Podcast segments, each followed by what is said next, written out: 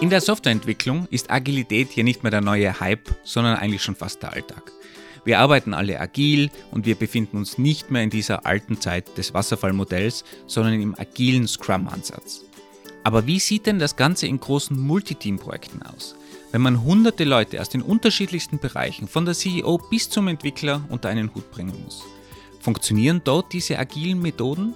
Und welche besonderen Herausforderungen ergeben sich bei Projekten, in denen 10, 20 Teams oder vielleicht sogar die ganze Firma eingebunden ist? Wir sprechen mit Stefan, der schon Projekte mit hunderten Beteiligten erfolgreich über die Bühne gebracht hat. Stefan erzählt uns, wie effiziente Kommunikation und Dokumentation abläuft, wie man Stakeholder am Laufenden hält, wie man mit Anforderungen umgeht, die ständig im Fluss sind und wie verhindert man eigentlich dieses Overengineering in der Planungsphase von solchen großen Projekten.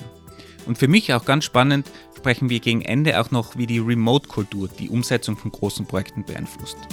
Und los geht's. Wolfgang, du warst ja schon in deiner Karriere in einigen Projekten involviert. Ich meine, dein längstes Projekt war sehr wahrscheinlich dein, dein Doktortitel, aber vielleicht war es auch nicht das größte. Deswegen lass mich doch mal bitte wissen, was war das größte Projekt, in dem du jemals eingebunden warst? Ist die Frage, wie du das natürlich misst, jetzt die Größe. Den weltweiten Impact hat natürlich meine Doktorarbeit gehabt, den größten Impact natürlich, der hat die, die Welt verändert, natürlich meine Doktorarbeit. Aber wenn es jetzt darum geht, um die Größe im Sinne von Personen oder finanziellen Impact oder sowas in der Richtung, dann war das ein Projekt, was ich vor relativ vielen Jahren gemacht habe oder beziehungsweise eingebunden war, ein kleiner Teil natürlich bei so einem großen Projekt. Und da ist es darum gegangen, wirklich eine Kernkomponente auszutauschen in einer großen Firma, also dass da wirklich dann etwas geändert wird, wo ganz viele Leute dran arbeiten. Also man kann sich das so vorstellen, wie wenn jetzt, keine Ahnung, Google oder so ihre Suchmaschine austauschen würde. Also wirklich de, der Kern an sich, wo alle irgendwie daran arbeiten. Und wenn man an so großen Projekten arbeitet, dann können ganz kleine Änderungen auch schon einen extremen Impact haben oder Auswirkungen haben auf ganz viele Teams. Also wenn man jetzt sich vorstellt, Google würde die User-ID ändern, wie die User-ID codiert wird, wie viel Bit die hat oder sowas, da würde natürlich automatisch alle Systeme bei Google, die irgendwie mit der User-ID zu tun haben, die müssten geändert werden. Also du hast einen riesen Impact natürlich im negativen Sinne auf ganz viele Teams, die alle irgendwas ändern müssen. Und so ein Projekt war das eigentlich. Ich glaube, es waren irgendwie, keine Ahnung, 10, 20 Teams dann eigentlich involviert, technische Teams, sicher ein paar hundert Leute. Und das macht es dann natürlich nicht einfacher, in so einem Projekt zu arbeiten, da was weiterzubringen. Und glücklicherweise war ich ja nur irgendwie auf der technischen Seite involviert in das Ganze. Und man muss da von der technischen Seite auch definitiv viel machen. Also gerade wenn man in Richtung Senior- oder Staff-Level geht, ist man genau in solchen Projekten eingebunden. Und man macht dann vielleicht nicht das klassische Projektmanagement, aber man muss natürlich trotzdem extrem viel beisteuern in so einem Projekt und kommunizieren mit den ganzen Teams. Cross-Team ist ja die Aufgabe von dem klassischen Staff oder Staff Plus und muss eben auf dem Level extrem viel contributen. Was aber wirklich schwierig ist, ist eigentlich dieses Projekt zu managen. Und nachdem ich ja das nicht gemacht habe, zum Glück, trotzdem aber das super spannend finde, dieses ganze Thema, haben wir einfach diesen Kopf von diesem Projekt damals eingeladen zu uns ins Podcast-Studio. Also quasi der Kindergartenonkel damals von diesem Projekt, der uns Techies da an die Hand genommen hat und uns durch dieses Projekt geführt hat. Hi Stefan. Hallo Andi, hallo Wolfgang. Ja, schön, dass ich da sein kann. War wirklich ein großes Projekt. Kindergartenonkel, ja, vielleicht ein Teil der Rolle auch, aber viel war mehr organisieren, Klarheit schaffen und dafür zu sorgen, dass die Dinge zeitnah zusammenhängend umgesetzt werden können. War schon ein beeindruckendes Projekt. Ich glaube, wir hatten Glück, dass wir klein angefangen haben am Anfang waren es neun Leute und am Ende waren es so Pi mal Daumen 120 vielleicht, die dann mit angepackt haben, es über die Ziellinie zu schieben. Also man konnte gut in der Entwicklung des Projekts selber lernen, mit der Größe zurechtzukommen, aber es war schon viel Arbeit. In dieser Podcast-Episode sprechen wir aber nicht wirklich über den Inhalt des Projektes, sondern über den Management-Part dieses Projektes. Aber erstmal zu dir. Stefan, wer bist du? Du kommst aus Düsseldorf. Du hast ebenso wie ich ein wundervolles Fach studiert Wirtschaftsinformatik. Du hattest deinen Start in der Softwareentwicklung. So hast du zumindest deine berufliche Laufbahn begonnen. Und 2015 bist du irgendwie äh, falsch abgebogen ins Projektmanagement. Da bist du jetzt anscheinend auch gelandet. Was, Moment, was heißt falsch abgebogen? Vielleicht ist es richtig abgebogen. Nee, nee, kennst du das, wenn man im Internet falsch abbiegt und dann irgendwie sowas total Skurriles, so ein Redneck-Meme sieht? Ja, dann denkt man sich auch, okay, heute ist genug fürs Internet. Ja, ich leg das Projektmanagement ist für dich so dieses Meme. Ja, warum erzähle ich dir nach der Vorstellung? Aber aktuell arbeitest du als Projektmanager bei Viva Systems, was sich selbst als The Industry Cloud for Life Science beschreibt. Ihr macht, so viel ich herausfinden konnte, Cloud-Anwendungen für die Pharma- und Biowissenschaftsbranche. Du liebst elektronische Musik über 150 Beats per Minute und ich weiß nicht, ob du es wusstest, aber du hast eine Gemeinsamkeit mit dem Schauspieler, der The Witcher und Superman spielt, Henry Cavill, nämlich du glaubst an Computer über Konsolen fürs Gaming. Ist das korrekt? Ja, das ist korrekt. Das kann ich so unterschreiben. Zum Falschabbiegen, ich glaube, ich bin richtig abgewogen. Lass mich das kurz erläutern. Als ich Softwareentwickler war, war ich Projektmanagern ausgesetzt, die, von denen ich geglaubt habe, die hätten ihren Job besser machen können. Und das hat mich am Ende so frustriert, dass ich gesagt habe, so, mir reicht's. Ich werde jetzt ein besserer Projektmanager als den, den ich ausgesetzt bin. Und bin dann losmarschiert mit dem Glauben, ich könnte Gutes für die Entwickler tun, wenn sie einen guten Projekt- und Produktmanager und Product Owner hätten, wäre ihre Arbeit viel leichter. Warum sage ich falsch abgebogen? Ganz einfach. Viele Leute und ab und zu auch ich denken, dass Projektmanager Leute sind, die denken, dass neun Frauen ein Kind in einem Monat zur Welt bringen könnte. Bist du auch so einer? Äh, nein, die neuen Leute machen definitiv mehr Chaos, als dass sie dann die Probleme tatsächlich lösen. Also ich glaube auch, dass ein kleines, gut aufgestelltes Team besser in der Lage ist, mit mehreren Problemen zurechtzukommen und dass man manchmal eben auch warten muss, bis Dinge fertig sind. Manchmal ist einfach warten die bessere Lösung, als mehr Durcheinander zu verursachen. Hat es dir irgendwas gebracht, dass du aus der Softwareentwicklungsecke kommst für die Arbeit dann als, als Projektmanager? Viel, richtig viel einfach gut, technische Lösungen immer noch durchschauen zu können und auch zu verstehen, was einem die Entwickler sagen. Auch zu verstehen, was Schmerzen im Release-Prozess sind oder dass, wenn der Release-Prozess lange dauert oder nicht stabil funktioniert, dass das ein Riesenproblem darstellt, dann auch ein Reibreisenspunkt in der täglichen Arbeit ist. Aber auch wenn man mal tief in die Anforderungen absteigen muss. Also wenn man sich jetzt wirklich über Parameter auf einem API-Call streiten muss oder über Naming-Conventions mitdiskutieren muss, dann ist das gut, wenn man das selber mal gemacht hat oder auch weiß, wie sich das dann im Code verhält. Das hilft heutzutage immer noch. Oder auch die Relevanz der Diskussion einfach beurteilt. Ist das jetzt ein Naming-Problem? Ist das ein tatsächliches Logging-Problem oder haben wir hier ein Problem auf der Infrastruktur? Dass man das einfach sauber trennen kann und auch sofort Bescheid weiß, hilft einfach immens in solchen Diskussionen.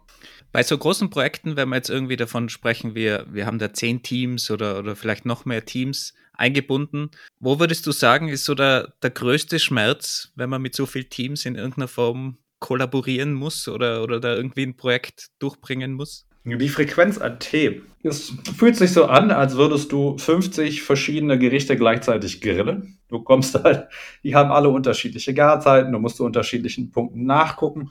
Und das macht es sehr, sehr schwierig. Du hast einfach unterschiedliche Laufzeiten in den Arbeiten und es kommen immer wieder unterschiedliche Themen vor. Mal gibt es eine Erfolgsmeldung, mal gibt es ein Problem und dann musst du wieder loslaufen und mit drei anderen Leuten reden und dann verursachst du Änderungen im Schedule, die du dann selber wieder ausbaden musst. Und dieses, diese permanente Masse an Themen, die sich gegenseitig beeinflussen und in Bewegung sind, ist das größte Problem solchen Projekten, weil, es, weil das immer wieder Arbeit generiert. Also wenn eine Arbeit fertig ist, muss die nächste folgen. Gibt es in einer Arbeit Probleme, musst du drei nächste Arbeitsschritte schedulen. Du bist sozusagen durch das permanente Parallelisieren von Themen immer dazu gezwungen, vorangetrieben, vorwärts zu kommen. Und das kann sehr viel Stress bedeuten für so einen Projektmanager. Da sozusagen sich gut zu sortieren und aufzustellen, ist extrem wichtig. Wenn wir jetzt mal an, an, an den Anfang zurückgehen oder, oder wenn man sich so überlegt, okay, man hat da jetzt irgendwie so ein Projekt, wo so eine Kernkomponente ausgetauscht werden soll oder ja, das, das einen extremen großen Impact hat, da extrem viele Teams dann schlussendlich involviert sein werden. Wie startet man denn so ein Projekt am besten? Klassisch, ich vermute mal oder ich hoffe, keine Ahnung, Wasserfallmodell ist jetzt nicht mehr so, aber andererseits, wenn man jetzt bei Nicht-IT-Themen auf große Projekte sieht, jetzt keine Ahnung, wenn ich irgendeinen Wolkenkratzer baue, muss ich wahrscheinlich irgendwo teilweise so ein bisschen wasserfallmäßig agieren. Ähm, wie, wie ist es in der IT bei so großen Projekten? Wo muss ich da nur klassisch Wasserfall anwenden? Wie, wie bereite ich mich denn auf so ein Projekt vor? Ich glaube, es gibt einen so einen Punkt, der wird, der ist in der IT meist übersehen, weil der tatsächlich aus der Ökonomie kommt. Und das ist so der Punkt, das Projekt ist in der Ökonomie gesehen als Organisationsform, also als bestimmtes Mittel, sich irgendwie zu organisieren, ein Problem zu lösen. Und ein Problem versteht man da auch eher als ein Hindernis auf dem Weg zur strategischen Zielerreichung. Also ich meine Unternehmung möchte meine Kernkomponente verbessern und austauschen. Da habe ich, da will ich hin. Das Problem ist, auf der alten Infrastruktur kann ich das nicht. Okay, also mache ich jetzt ein Projekt, die, die alte Kernkomponente auf eine neue Infrastruktur hebt und mir dann das ermöglicht, mein strategisches Ziel zu erreichen. Das muss auch erstmal klar begriffen und formuliert sein, damit du so ein Projekt initialisieren kannst. Und das wird dann meistens auch vergessen, dass so ein Projekt so eine Initialisierung braucht, dass sich jemand die Gedanken darüber macht, welches Ziel wollen wir erreichen, welches Problem ist überhaupt zu lösen, wen brauche ich dafür, was ist das für ein Umfang und was sind so die groben Risiken. Also überhaupt mal so einen Überblick dafür haben, was kann denn überhaupt alles schief gehen, damit der Projektmanager, der das am Ende ausführt, weiß, ah, da muss ich mein Augenmerk drauf legen, dass das alles in Ordnung bleibt, damit wir das Projektziel erreichen. Und der Schritt wird meistens übergangen, finde ich. Also meine Erfahrung geht das meistens so, die Führung beschließt da, das brauchen wir. Da ist ein fähiger Projektmanager, du machst das Projekt jetzt. Und der Zwischenschritt, das Projekt sauber auszuformulieren, fällt dann immer dem Projektmanager in den Schoß. Also würde ich jedem Projektmanager erstmal empfehlen zu sagen, okay, mach diese Initialisierung. Ist so ein bisschen Formalität. Und dann hast du aber auch eine gute Basis, weil du weißt, wohin musst du, welche Probleme sind zu klären, mit welchen Leuten fange ich. Und dann. Und wie wählt man diese, diese Leute an, wenn du sagst, äh, gerade jetzt, wenn es 15 Teams sind, irgendwie will dann vielleicht jeder, jeder mitmachen. Ich kann nicht alle 150 Leute als, als technische Spezialisten einladen. Also, wie findest du die, die richtigen Leute dann, gerade für ein technisches Problem? Ja, das ist jetzt die Sicht aus dem Projektmanagement. Ich habe jetzt zwei Ansätze gesehen, die funktionieren. Zum einen gibt es gute Leads, die auch selber Engineering-Background haben und sozusagen den, den initialen Scope mit abdecken können als Engineering-Leads. Ich habe aber auch Szenarien gesehen, wo wir da direkt mit den Engineers gearbeitet haben und den POs als Kombination wo wir dann gesagt haben, okay, euch nehmen wir ins Boot, damit ihr wisst, was ihr an Wissen aufarbeiten müsst, was für Tickets ihr machen müsst und die Engineers, die dann das Fachwissen beisteuern und dann überhaupt erstmal reverse zu engineeren, was ist denn überhaupt da, was haben wir denn? Im Sinne so eine kleine Ist-Analyse, aber du musst dich erstmal mit den Leuten zusammensetzen, fragen, was ist denn Status Quo? Und dann die zweite Frage ist, wie kommen wir von Status Quo zum Ziel? Und das kann eine ganze lange Reise sein. Also sich das alles überhaupt zu überlegen. Kann manchmal auch richtig Wochen dauern, überhaupt rauszufinden, was man denn so hat. Aber, aber wie, gehst, wie gehst du das dann an, mit den, mit den Leuten herauszufinden, wo es hingehen soll? Weil jetzt, jetzt hast du keine Ahnung, konkret irgendwie fünf Leute oder zehn Leute da, äh, zehn technische Leute in, in einem Meeting sitzen. Das ist ja eine Katastrophe. Da kannst du sicher sein, zehn Leute, zehn Meinungen, mindestens zehn Meinungen, wenn nicht 20 Meinungen und äh, alle streiten. Wie, wie kommt man da auf einen grünen, grünen Zweig am Ende? Mm, mehrere Ideen würde ich, würde ich, glaube ich, da hinzufügen. Zum einen solltest du gut in Meeting Moderation Facilitation sein. Also du musst irgendwie gut sein, wenn du die Gruppe zusammen hast, das Gespräch sinnvoll zu führen. Und dann musst du erstmal alle Optionen irgendwie sammeln. Es ist am Anfang in so einem Projekt wirklich schwer zu beurteilen, welche von den Optionen ist jetzt nur gut oder schlecht. Und es hilft auch sozusagen im Projektverlauf so einen Optionenkatalog für einzelne Teilbereiche offen zu haben. Sich zu überlegen, was ist denn überhaupt im machbaren Raum? Und das muss man auch durchdiskutieren und man sollte den Leuten auch Gehör verschaffen, damit sich A, jeder gehört fühlt und B, man auch wirklich einen großen Optionsraum zur Auswahl hat. Und dann erst der zweite Arbeitsschritt ist zu versuchen, das zu einer Gesamtlösung zusammenzupuzzeln. Wenn man sozusagen zu früh versucht, eine Lösung zusammenzupuzzeln, dann gibt es immer interessante Optionen, die man dann doch austauschen will. Und dann ist man so im Konfliktgespräch, ob nicht A oder B besser ist, viel zu früh, bevor man überhaupt sich alle Optionen klar gemacht. Das heißt aber, du gehst ja dann auch iterativ langsam vor, mehrere Diskussionsrunden, bis du dann schlussendlich äh, zu, ne, zu einem Ziel an sich oder zu einer Möglichkeit, zur möglichen Umsetzung dann kommst am Ende. Ja, so ein Projekt lebt davon, dass du das Domänenwissen zu dem Thema aufbaust mit der gesamten Gruppe. Dass also jeder ein Experte wird insgesamt fürs Thema und dann sehr starke Experten seit Teilbereich Mitglieder im Projekt sind. Und alle müssen das irgendwie insgesamt verstehen. Also bist auch viel dabei, immer wieder den Status quo zu wiederholen, was man alles hat und das dann sukzessive zu lösen. Und das muss man aktiv machen. Also da sind alle aktiv daran beteiligt, das Wissen aufzubauen und zusammenzutragen. Und dann kommt man irgendwie voran. Das kristallisiert sich dann auch meistens am Ende raus. Aber das ist ein Prozess, den muss man aktiv betreiben. Zufällig fällt einem die Lösung meistens nicht in den Schoß. Glaubst du, dass es wichtig ist, dass das dann eine Person ähm, managt, sozusagen, dass es da einen Manager gibt, der vielleicht auch moderiert? Also muss das eine Person sein? Können das mehr Personen sein? Was ist da deine persönliche Meinung? Ich finde, wenn einer dafür accountable ist, hat der eine genug Motivation, alle anderen mitzuziehen. Das ist meine Meinung. Also wenn du einen klaren Verantwortlichen hast und sagst, okay, von dir erwarte ich, dass du das aus all diesen Teams irgendwie rauskriegst, dann hat er einen klaren Arbeitsauftrag, an dem er gemessen wird. Und dann hat er auch das Incentive loszugehen, auch wenn es mal schwierig ist, wenn die Meetings anstrengend sind, wenn da Konflikte sind, die Teams sich gerade nicht verstehen, wenn all diese regulären Probleme in den Projekten auftreten, dann ist er auch bereit, da durchzugehen und bei der zur Lösung beizutragen. Und das hilft. Wenn du das sozusagen verteilst, dann versucht man das von sich wegzuschieben, an die anderen zu geben, zu delegieren. Das ist dann immer schwierig. Und am Ende kann man sich halt auch gut verstecken aus der Verantwortung, die man hat angenommen. Und das finde ich ein bisschen schwierig. Also jetzt einen klaren gibt, der die Gesamtverantwortung trägt, das Ende durchzuziehen, das ist meiner Meinung nach eine höhere Erfolgschance. Und jetzt, jetzt haben wir die, die technische Seite besprochen, also dass man die, die Techniker mit reinholt in, in diese Meetings und dann gemeinsam eben iterativ daran arbeitet. Würdest du dann in, in, in der Phase dann auch andere Stakeholder mit einbinden? Oder, oder nur das mal mit den technischen Leuten machen. Also, weil da kommt ja eine ganz andere Dimension dann noch dazu, wenn du da jetzt keine Ahnung bis zum C-Level womöglich dann, dann Leute einbindest. Das ist ein zweischneidiges Schwert. Zum einen brauchst du den Business-Input, weil du willst ja das Business-Problem lösen. Also du willst ja tatsächlich zum strategischen Ziel am Ende kommen und du brauchst den Input vom Business, was genau dann erreicht werden soll. Das ist ja essentiell, sonst machst du irgendwas, das trägt nicht zur Zielführung. Weil der Input muss schon irgendwie reinkommen ins Team.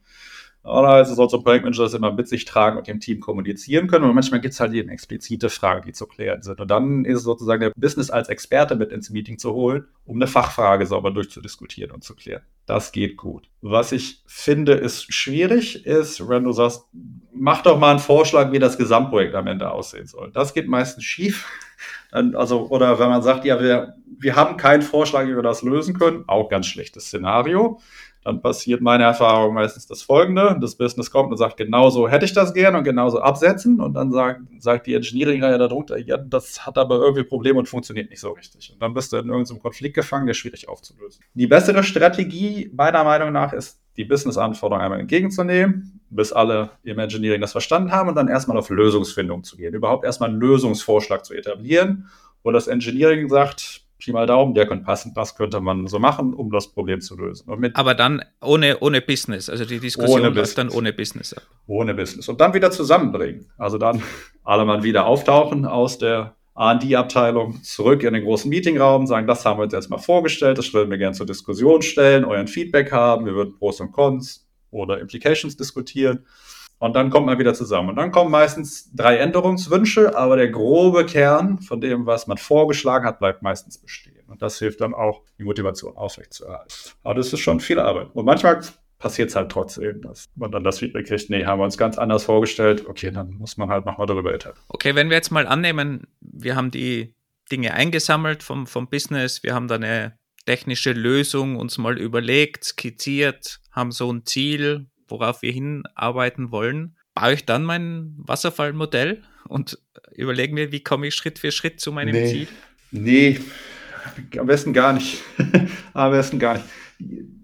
Was mir persönlich zu den meisten Erfolgen verholfen hat, war erstmal alles end-to-end -end zusammenstöpseln. Selbst wenn du nur Dummy-Daten durch einen Prozess hindurchreichst. Aber dass du irgendwie ein, ein komplexes Stück Applikation hast, was alle Teile miteinander verbindet über klare Interfaces, das hilft schon mal. Und dann einfach den Prozess einmal ablaufen lassen. Also wenn du jetzt ein Microservice-Realm hast, oder alle Microservices miteinander verknüpft hast, du stellst vorne den Request, das triggert euch alle durch und du kriegst eine finale Response zurück. Oder du machst einen Data Engineering-Prozess, der durch drei Teams durchlaufen muss. Dann willst du alle miteinander verknüpft haben, dass jeder den Output von dem anderen liest, bis es dann zur Gesamtdelivery kommt. Und das können am Anfang ruhig Fake und Dummy-Daten sein. Zumindest steht schon mal das Gerüst, wie sich die Teams unterhalten müssen und wie sich die Prozesse oder wie in den Prozessen kommuniziert wird. Und das ist meiner Meinung nach die beste Basis, weil wenn dann eine Anforderung kommt oder tatsächlich implementiert wird, ist die Stelle genau bekannt, wo das zu tun ist. Und das hilft eine Menge. Ansonsten diskutierst du immer sehr viel auf dem Whiteboard, ohne dass konkret die Implikationen von dem Feature ersichtlich sind. Das ist meiner Meinung nach schwierig. Und würdest du dann irgendwie Untergruppen bilden, die dann jeweils über die, die Schnittstellen sprechen, die damit zu tun haben? Oder, oder macht man das in der großen Runde? Also ab, ab wann fängt man denn richtig arbeiten an? Irgendwann muss es ja mal mehr ins Detail gehen, wo dann wahrscheinlich nicht mehr alle eingebunden sein können. So, so früh wie möglich. Also aus der Schnittstellendiskussion würde ich mich als Projektmanager komplett zurückziehen. Die muss inhaltlich das tun, was notwendig ist. Dafür muss ich Sorge tragen. Aber wie genau die Parameter jetzt nur sind und worüber kommuniziert wird, ist meiner Meinung nach eine Engineering-Entscheidung und die müssen damit anfangen. Also du musst dich für eine API-Sorte entscheiden, wo du jetzt Protobuf machst oder andere gängige Formate, wenn du sagst, wir machen Protobuf, dann schreibst du jetzt deine Protobuf-Definition runter, so stelle ich mir das Interface vor und schickst das zum anderen Team als Pull-Request und dann sagen die ja oder nein. Und dann streitet man sich halt über Parameternamen und Änderungsdefinition. Und dann kann es auch mal sein, dass man so ne, zu Naming-Conventions kommt. Die musst du einmal durch die größere Gruppe tragen aber bitte zügig. Du hast gerade einen spannenden Punkt gesagt, oder du hast es nicht nur einmal gesagt, du hast es mehrmals gesagt. Ja, dann müsste man mal und man müsste, man müsste, man müsste. Und meine Erfahrung in, ist völlig egal, ob agile Projekte, Wasserfallprojekte, ähm, ITIL-Projekte, äh, groß, klein, ähm, auch wenn ich die alleine mache, ja, dieses man müsste mal ist immer so ein, so ein Punkt, den glaube ich jeder von uns kennt und der immer, immer, immer, immer, immer, immer in die Hose geht.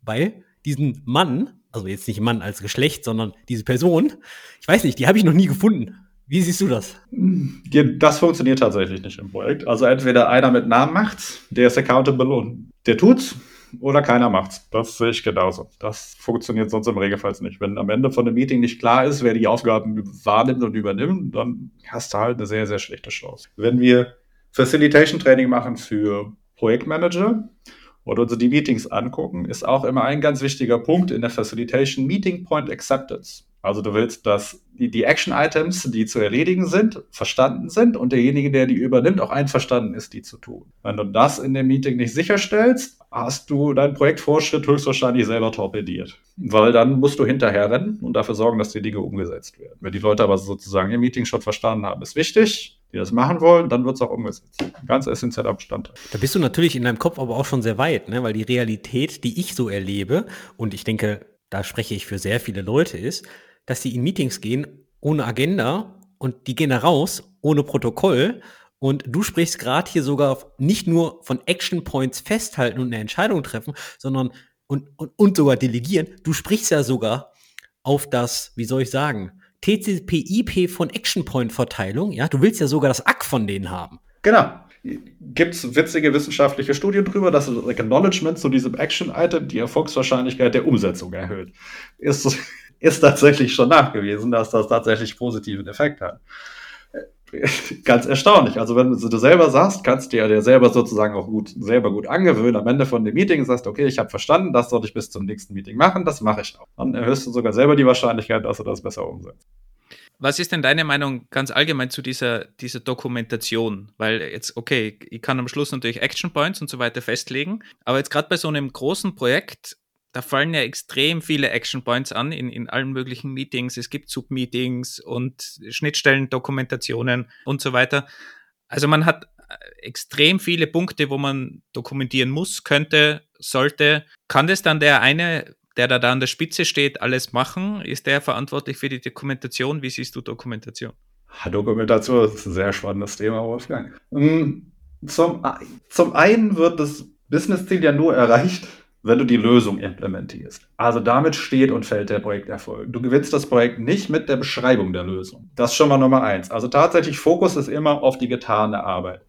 Und dann auf der anderen Seite, die Dokumentation ist, ist doch wichtig, wenn es um komplexe Prozesse geht. Also wenn man als Engineering-Team einen größeren Prozess durch drei Teams irgendwie festlegt, der hat viele Implikationen, wenn man Dinge anders machen würde, dann ist mal besser, das irgendwie zu dokumentieren für die Nachwelt, weil in sechs Monaten hat man schon wieder die Hälfte der Implikationen vergessen. Dann könnte man eine Fehlentscheidung treffen. Und dann sind solche Dokumentationen wirklich Gold wert. Wer kann das dokumentieren? Top-Level sicherlich derjenige, der das Meeting einberufen hat. Und in den großen Projekten habe ich dann diese Meeting Notes auch immer gemacht. Meistens auch, muss ja nicht viel Zeit kosten. Also wenn du ein Whiteboard hast oder ein digitales Whiteboard, das du mit dem Meeting gebracht hast, wo du den Prozess skizziert hast. Oder hast ein Foto von dem Whiteboard oder hängst das Bild davon ein. Fünf Zeilen Text zur Erklärung, die Action-Items darunter fertig. Es muss ja nicht eine halbe Stunde dauern. Und dann, wenn du weitergehen willst in die technische Dokumentation, habe ich mehrere Varianten gesehen. Ich glaube, eine Confluence-Page manchmal ist ganz gut für einen Überblick was ich persönlich gut fun hat funktionieren sehen, ist Dokumentation sehr nah am Code. Also direkt im Git-Repository mitdokumentieren oder Entscheidungsrecords damit zu führen. Das hat, scheint gut funktioniert zu haben, weil ist halt auch nicht weit weg von der IDE, ist nicht ein anderes Tool, ist kein Mediumbruch. Aber dann der Umfang, super schwierig. Ich glaube, es ist auch unterschiedlich, was die Teams tatsächlich brauchen, in welchem Kontext sie arbeiten. Aber ist für mich jetzt nicht so der große Stellenwert. Muss gemacht werden, ja, aber jetzt nicht vollumfänglich für alles, weil am Ende gewinnt die geschriebene Software. Aber das heißt ja auch, also gerade da Andi ist da ja ein großer Verfechter, dass alles immer niedergeschrieben werden muss und ganz viel Kontext und Design Documents und schlag mich tot. Andi liebt Design Documents. Das, was du jetzt sagst, ist eigentlich eher mach ein Foto von der Diskussion, die Action Points und gib Gummi. Ausdifferenzieren. Wenn es um die Projektinitialisierung geht, da bin ich bei Andi. Also wenn du sagst, okay, wir würden hier gerne was Neues machen, dann bitte gerne was genau, was ist das Problem, was soll am Ende abgegeben werden. Das muss sauber festgehalten werden. Wenn es jetzt sozusagen um die Teillösungen geht, die implementiert werden, solange die grobe Skizze da ist, die reicht, um das nochmal durchzudenken, perfekt. So würde ich da rangehen. Aber der, der initiale Auftrag, der sollte tatsächlich sehr gut dokumentiert sein. Bei mir, bei mir geht es ja nur darum, die ganze Sache zu verschriftlichen, weil wenn ich zu euch beiden spreche, in Einzelgesprächen und versuche dieselbe Nachricht zu transferieren, dann kriegt ihr beide unterschiedliche Nachrichten, weil ich werde niemals eins zu eins dieselbe Wortwahl machen, die Satzreihenfolge und so weiter. Habe ich jedoch ein geschriebenes Dokument, das kann ich dir schicken, dir Wolfgang, das kann ich dir schicken, Stefan. Ihr lest das in eurer Geschwindigkeit und wann ihr wollt und habt eins zu eins dasselbe gelesen. Und ich denke, allein dieser Punkt ist unschlagbar in Bezug auf Leute auf ein Level bringen. Ob dann in diesem Dokument immer alles drin ist, das ist eine andere Geschichte. Ja, es ist genauso wie, wenn wir über Dokumentation reden und die Frage geht jetzt an dich, Stefan. Du machst ein Foto von irgendwas, da kann ich ja nicht drin suchen. Also nicht jedes Foto wird ja, wird ja direkt per OCR gescannt oder vielleicht halt heute doch schon zu, äh, bei, mit AI und schieß mich tot, aber da weiß ich gar nicht, ob ihr das schon alles einsetzt. Also du verstehst, was ich meine, ne? Also, ja. Wo stand die Information denn? Weil du, du musst ja, ich kann dich ja nicht immer anrufen. Mal, Stefan, wir haben doch mal vor drei Wochen in einem Meeting da was geklärt. Wie war das denn nochmal? Hast du das gerade nochmal am Zettel? Das wäre jetzt tatsächlich meine Antwort gewesen. Ich würde sagen, der Projektmanager ist eine valide Quelle an Informationen und der sollte auch tatsächlich Bescheid wissen, was für Entscheidungen in den Meetings tatsächlich getroffen sind. Also, das wäre tatsächlich der Punkt, wo ich sage, okay, wenn es da keine Dokumentation gibt, gibt es ja einen, den du fragen kannst wenn er dir die Information nicht sofort geben kann, sollte der in der Lage sein, die Information wieder aufzutreiben, aus all seinem Anführungsstrichen Dokumentationswurscht. Das würde ich sozusagen schon mit in die Verantwortung legen, dass es zumindest einen gibt, der Auskunft geben kann oder der die Informationen beschaffen kann und mit den relevanten Leuten wieder redet. Wenn das nicht funktioniert, dann ist, glaube ich, deine Methode das best, beste Fallback, den du haben kannst, weil dann gibt es einen Überblick irgendwo fest verschriftlicht, den sich jeder zu jeder Zeit anguckt. Ja, meine Frage ist, äh, wenn du dich zurückerinnerst an dieses Projekt, Stefan, hättest du die Zeit gehabt, es so zu dokumentieren, wie Andi es gerne hätte? Nö.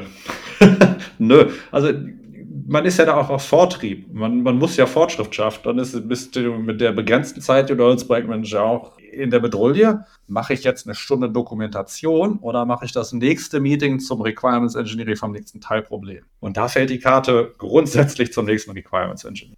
Aber hattest du die Zeit nicht, weil du alleine warst und weil so viele Leute und so viele Teams involviert waren? Oder, oder was war der Knackpunkt warum du, warum du dazu nicht gekommen wärst? Hm, ich glaube, es ist eine Prioritätsentscheidung darüber, was wichtiger ist, die Sache zu verschriftlichen, die auch als Information über ein anderes Medium zur Verfügung steht. Im Sinne, ich rede mit dem Projektmanager als Informationsbeschaffungsmedium. Die Information war ja da, du hättest nur zu mir gehen müssen, also war es kein Bedarf, sie zu dokumentieren. Du und stattdessen habe ich einfach das nächste Requirements Engineering gemacht mit einer etwas dünnen Dokumentation dann darüber, was wir entschieden. Ja, aber bist du, bist du dann nicht in dem Punkt jetzt irgendwie der Gatekeeper? Ja, gab's das in dem und, Moment, ja. Wir reden jetzt hier gerade von, von einem Setup, wo das gegebenenfalls auch möglich ist, wo wir alle in einer Zeitzone arbeiten, vielleicht sogar noch in einem Büro, ja. Aber jetzt sind wir ja in der neuen Welt angekommen, nach diesem Covid-19, nach dieser Pandemie. Und wie dieses Podcast-Setup auch gerade zeigt, wir sitzen zu Hause alle in unseren vier eigenen, eigenen vier Wänden. Das ist ja, das ist ja eine ganz andere Liga jetzt, ja. Also, also denkst du heutzutage genauso, weil, oder sagst du, nee, die Dokumentation, die Verschriftlichung ist in dem Setup, was wir heute fahren, was wir heute in, als normal in der Arbeitswelt ansehen, verteiltes Arbeiten von zu Hause und Co. ist hat deutlich, hat einen höheren Stellenwert gekriegt? Wenn ich jetzt so meine persönliche Arbeit gucke, was ich sozusagen heutzutage mache, ist, ich, ich kreiere Lösungs-Draft-Pages, die grundsätzlich den Kontext nochmal kurz zusammenfassen, die gewählte Lösungskizze beschreiben und gegebenenfalls andere Optionen mit den Gründen, warum wir die nicht mehr machen. Ist schon mehr Dokumentation und auch strukturierter zur Aufbearbeitung, weil wir eben auch ein verteiltes Team sind, als ich damals in dem lokalen Projekt gemacht habe. Ja, würde dir sozusagen aus meiner persönlichen Tendenz, was ich heute mache, zustimmen, dass der Dokumentationsaufwand steigt, wenn du remote arbeitest. Ob ich es auf die Spitze treiben würde? Ich weiß nicht. Ich bin da persönlich immer noch an so den Trade-off gefangen. Irgendwann ist zu viel Dokumentation. Und ich glaube, so der Lean-Ansatz, so wenig Dokumentation wie nötig zu machen, ist meiner Meinung nach immer noch der praktikabelste Ansatz, zumindest aus der Projektmanagement-Zeit. Also ich bin mir auch gar nicht sicher, wenn ich da zurückdenke. Es war ja wirklich ein großes Team und wir waren verteilt teilweise über mehrere Gebäude. Ich bin mir nicht sicher, ob ich Leute aus den ganzen Gremien und Teams, inklusive Stefan, so oft überhaupt außerhalb von Meetings gesehen habe damals. Also nur weil wir physikalisch am gleichen Standort waren, bin ich mir nicht sicher, ob wir da sehr viel kommuniziert haben durch diesen physikalischen Vorteil, dass wir am gemeinsamen Standort sind, sondern die meiste Zeit war es wieder in Meetings eigentlich, wo wir kommuniziert haben. Und da könntest du argumentieren, die hast du online auch. Kenne aber natürlich keinen oder habe nie so ein großes Projekt jetzt in der Online-Welt mal durchgeführt. Also ich habe keinen Vergleich diesbezüglich. Zur Lösungsfindung mit den Teams stimme ich dir zu. Was ich persönlich viel gemacht habe, ich war viel unterwegs bei anderen Koordinationseinheiten, anderen Teilprojektmanagern oder Product Ownern, die die Teams koordiniert haben. Ja, mit denen war ich quasi täglich im Austausch. Da bin ich quasi täglich vorbeigelaufen, kurz Plausch gehalten, kurz geklärt, wie es den Projektstatus gibt, ob es irgendwelche Neuigkeiten oder Veränderungen gibt und dann weiter. So ein Management mit rumlaufen, Informationen einschaffen, das so ein bisschen informal zu halten, geht heutzutage nicht. Da musst du dann tatsächlich offizielle Meetings aufsetzen. Das hat schon anderen Charakter das ist tatsächlich auch eine große Umstellung für mich gewesen. Du hast gerade das Wort Ko Koordinationseinheiten genannt. Und ich weiß nicht, ob du den Spruch kennst, aber immer wenn ich was von Ressourcen höre, frage ich, reden wir hier über Menschen? Und die Frage so. stelle ich hier eigentlich auch. Koordinationseinheiten, also es hört sich gerade so an, okay, als bist du, ja, wie gesagt, wir hatten gerade am Anfang im Intro über Gaming gesprochen. Ich weiß ja nicht, spielst du in deinem Projekt Factorio? also like, okay, find, find einen guten Sammelbegriff für Produktmanager, Projektmanager, POs und all vergleichbare Rollen. Wenn wir zusammenfassen, die alle koordinieren Aufgaben. Ist selbst, selbst formulierter Begriff Koordinationseinheit ist vielleicht dann doch zu weit. Aber es geht ja darum, ich will mit den Leuten reden, die die Aufgaben koordinieren, die über den Schedule mitbestimmen und die wissen, was das einzelne Team macht. Die brauche ich als Projektmanager. Das meinst die haben die Information, was gerade funktioniert, ob alles on time ist oder ob es Probleme gibt. Und mit denen muss ich in ständigen Kontakt sein, damit ich weiß, ob das Projekt gesund ist oder meine Aufmerksamkeit braucht. Also es ist häufiger Kontakt zu denen einfach notwendig. Aber, aber eine, eine Verständnisfrage. Mir schwirrt die ganze Zeit das Wort Projektmanagement Office im, im, im Kopf rum. Und jetzt redest du von Koordinationseinheiten. Ist das was komplett anderes oder passt das schon zusammen? So ein Projektmanagement Office ist eigentlich eine schöne Institution, so vom Gedanken her. Das ist eine Organisationseinheit, die führt quasi die Projektmanager, bildet die aus und standardisiert das Projektberichtwesen und die Projektmethodiken. Ist erstmal quasi die Idee, den kontinuierlichen Verbesserungsprozess im Projektmanagement durch die gesamte Organisation zu zentralisieren und dann sozusagen als Funktion umzusetzen. Das kann natürlich auch ganz abstruse Wildwüchse annehmen, wo man halt Prinzipienreiterei macht, anstatt die richtige Projektschablone fürs richtige Projekt zu nehmen. Da muss man ein bisschen vorsichtig mit sein. An sich der Grundgedanke ist gut, das kann halt nur schnell aus. Wenn du jetzt von PMO sprichst, von Projektmanagement Office und von der Standardisierung des Berichtswesens. Und auf der anderen Seite hole ich mir gerade in meinem Kopf die Definition eines Projektes wieder in Erinnerung. Ja, ein Projekt ist einzigartig, ist unique, das wurde zuvor noch nicht so gemacht. Also ist das Projektmanagement Office eigentlich dafür da, dass man alles, was man in einem Projekt standardisieren kann, also was projektübergreifend möglich ist, zu standardisieren. Und Jetzt hat aber, haben die 2000er Jahre angerufen und haben gesagt, hey, pass mal auf, da gibt es Agilität. Und in der Agilität verändern sich ja auch immer die Anforderungen und so weiter. Und die sagen ja auch alle immer, Individuen, Interaktionen sind wichtiger als Prozesse. Funktionierende Software ist wichtiger als umfassende Dokumentation. Wie passt jetzt ein Projektmanagement Office mit, ich standardisiere alles durch, was es so geht? mit der neuen Welt überhaupt zusammen? Genau, das ist sozusagen der Punkt, auf den ich hinweisen wollte. Das, wenn man es falsch macht, blockiert das sozusagen den Fortschritt im Projektmanagement, vor allen Dingen auch in Bezug auf agile Methoden, die wir normal in der IT brauchen. Die Problemdomäne in der IT ist sehr komplex. Man braucht einfach die agile Methoden, um iterieren zu können, um Wissen aufbauen zu können und sich selber verbessern zu können, im Sinne von den Kurs zur Zielerreichung zu optimieren und seine Arbeitsmethoden zu optimieren. Und dass man darauf Fokus setzen will und Wert legt, kann auch ein Projektmanagement Office installieren. Also du kannst ja als Projektmanagement Office sagen, okay, wir würden gerne die Projekte in Zukunft mit agilen Methoden machen. Das schließt sich ja nicht aus. Wenn du jetzt aber hingehen würdest als Projektmanagement Office und sagen, wir machen in der IT jetzt nur noch Wasserfallprojekte, dann würde ich dem, glaube ich, nicht zustimmen wollen. Kann sicherlich IT-Projekte geben, wo das gut funktioniert, also die klar abgeregelt sind, wo vorher klar ist, was am Ende passieren soll, aber die meisten Projekte höchstwahrscheinlich. Kannst du mir mal in, in einem Satz erklären, was ein Project Management Office wirklich ist oder was die Idee davon ist? Also die Idee vom Project Management Office ist die Funktion Projektmanagement zu zentralisieren, also sozusagen als Funktion aufzubauen für die Organisation. Da wird das Projektmanagement Framework, das angewandt wird, standardisiert oder mehrere aufgebaut. Das Projekt Dokumentation und Berichtwesen wird standardisiert, dass alle Projekte gleichförmig reporten und damit auch vergleichbar sind oder auch einen schnellen Überblick fürs Management erlauben. Und dann die letzte Aufgabe ist, die Projektmanager auszubilden, dass sie ihre Methodenkompetenzen erhöhen. Eben, aber das ist ja dann eher so wie eine Guild oder wenn man jetzt im technischen Bereich ist, keine Ahnung, alle Java-Entwickler setzen sich zusammen, wie machen wir Java, aber die eigentliche Implementierung passiert dann in den Teams und beim, in dem Fall wäre es ja selber im Projekt dann arbeitet halt der jeweilige Projektmanagerin, die Projektmanagerin, aber unter Anwendung der Guidelines, die man, die man gemeinsam besprochen hat oder definiert hat.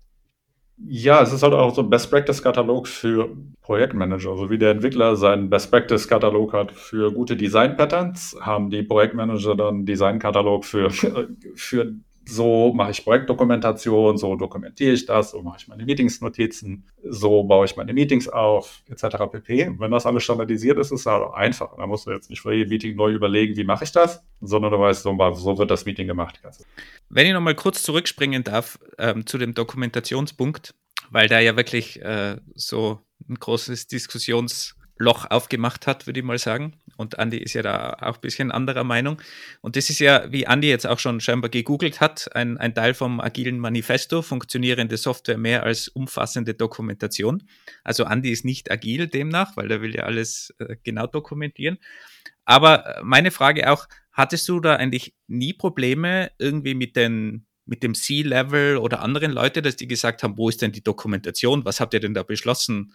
Also da muss ja schon ein extremes Vertrauen auch da sein, dass man die Leute einfach laufen lässt, vor allem wenn da jetzt 100 Leute involviert sind und das heißt, naja, Dokumentation gibt's wenig. Da gibt's mal ein Bild von diesem Whiteboard und oder von ganz vielen Whiteboards, aber wenn jetzt als C-Level mir irgendwo Whiteboards ansehe, über keine Ahnung, da kreuz und quer irgendwelche Begriffe oben, Zeichnungen von irgendwelchen technischen Leuten, ähm, da habe ich ja, muss ich schon viel Vertrauen haben. Hattest du da nie Probleme mit, mit dem Level, mit dem höheren Management? Der Informationsbedarf in das C-Level ist, glaube ich, ein anderer und da benutzt man dann Reporting für. Ist jetzt die Frage, ob wir Reporting mit den Dokumentationen einzählen wollen, aber theoretisch schaffst du jede Woche oder alle zwei Wochen, je nachdem, was der Reporting-Zyklus ist, wieder ein Dokument, was einen Status abgibt. Und ich glaube, was da wichtig ist, ist die Struktur. Du willst Top-Level wissen, ob du auf den richtigen Metriken korrekt unterwegs bist. Sagst, okay, da sind die Metriken, die für den Projekterfolg richtig sind. Hier sind wir. Das haben wir erreicht. Das sind die aktuellen Schwierigkeiten, für die wir Entscheidungen oder Input aus dem C-Level brauchen. Und also der Rest vom Projektbericht aktuell, was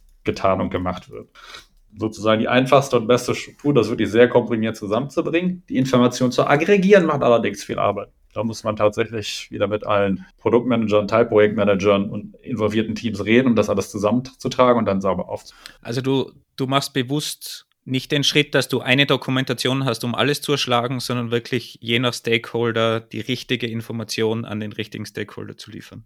Ja, es gibt halt eine Projektdokumentation, die die Lösungsskizzen abbildet, die ich, wie beschrieben, benutzen würde oder auch aufbauen würde. Und dann tatsächlich das Reporting, was quasi nach oben ins Ziellevel geht. Und die kriegen jede Woche oder was auch immer der, der Zyklus ist, dann den Bericht, wo es ist.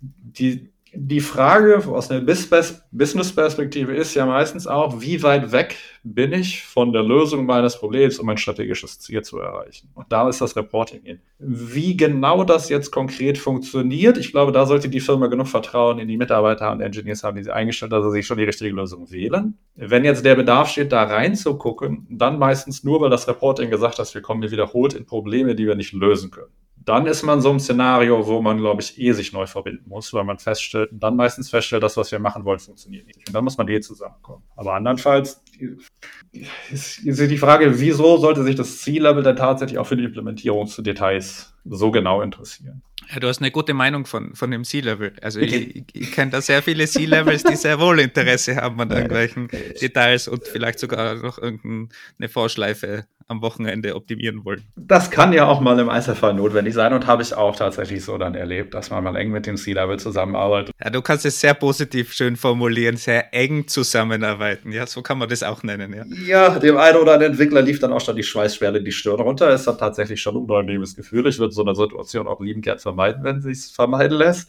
Auf der anderen Seite, am Ende hat es tatsächlich dem Projekt gut getan. Da muss man dann am Ende auch sagen. Also wir haben die Fehler gefunden und behoben. War also definitiv eine gute Sache, dass der CEO mal vorbeigekommen ist. Und zeigt aber, glaube ich, auch, dass es dem CEO wichtig ist. Darf man dann auch nicht unterschätzen. Wenn der sich sozusagen die Zeit aus seinem Arbeitsalltag nimmt und sich mit strategischen Themen zu beschäftigen, mit der Frontlinie des Projekts arbeitet, zeigt halt auch irgendwie Bereitschaft und Interesse. Naja, kann aber auch anders heißen, ne? kann auch Micromanaging sein oder ich vertraue meinen Leuten nicht, dass die äh, dann alles richtig auf die Straße bringen. Ja. ja, also wir können jetzt hier den Happy Path quatschen, ja, oder wir können auch einfach mal sagen, dass es auch Leute gibt, die sagen, hör mal, wieso steht jetzt hier, ihr braucht eine Woche, ja, damals, als ich das gemacht habe, hätte er zwei Tage gedauert. Warum ist der Prozess denn jetzt so kompliziert? Damals war das viel einfacher. Ja, genau der Unternehmenskontext hat sich halt weiterentwickelt. Die Probleme, die zu berücksichtigen sind, sind mehr. Ist halt einfach nicht mehr so einfach, wie man das damals zusammengeprutscht hat. Heute ist da halt einfach ein bisschen mehr dahinter. Ja, trickreich. Also ich stimme dir zu. Manchmal gibt es auch so Fälle, wo man sich dann lieber den CEO schnell wieder weg, wegwünscht.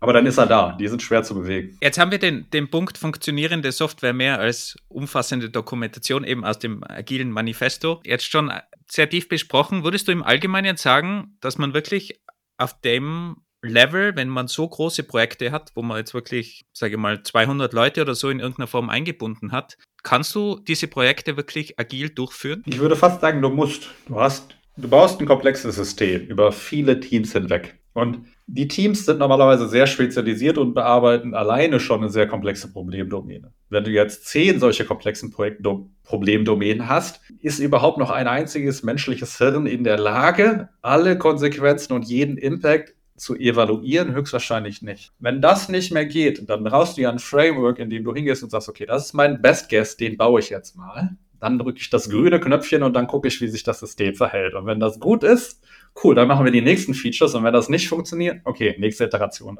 Du hast ja gar keine andere Wahl. Ansonsten spielst du, glaube ich, eine sehr risikoreiche Wette. Weil ansonsten würdest du behaupten, ich bin in der Lage, an dem Whiteboard durch zehn Teams eine so komplexe Software zu designen, dass ich die tatsächlich im ersten Versuch sauber umsetzen kann.